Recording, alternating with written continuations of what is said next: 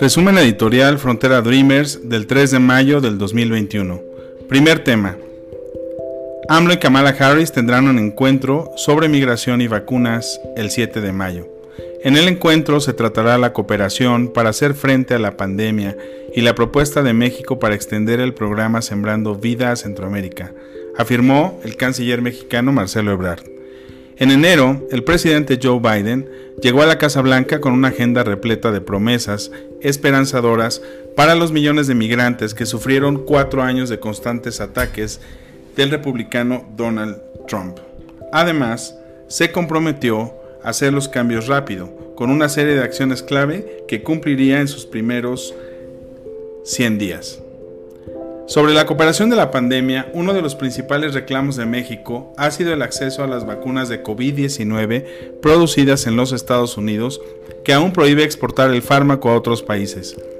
México recibió como préstamo el 1 de abril un total de 2.7 millones de vacunas de AstraZeneca fabricadas en Estados Unidos que aún no avala el uso de emergencia de este fármaco.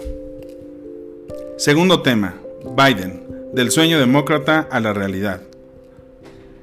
Pasado el límite de los 100 días, y pese al corto tiempo que lleva en el cargo, activistas promigrantes consideran que el presidente Joe Biden se ha vuelto pasivo y los especialistas en políticas migratorias aceptan que su administración se ha quedado corta respecto a sus, compromisos. De las 17 acciones que prometió lograr para su día 100 en el cargo, el mandatario solo ha cumplido 7, o un 41% del total. Del resto de promesas, en 9 se han dado pasos para avanzar, pero no han llegado a completarse. Y una más, la moratoria de deportaciones fue bloqueada indefinidamente por un juez federal en Texas.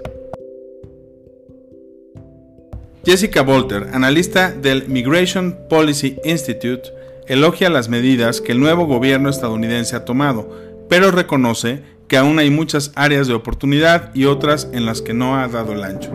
Hay varias acciones que Biden prometió tomar en cuanto al asilo, como restaurar la oportunidad de pedir asilo en Estados Unidos para aquellas personas víctimas de violencia doméstica.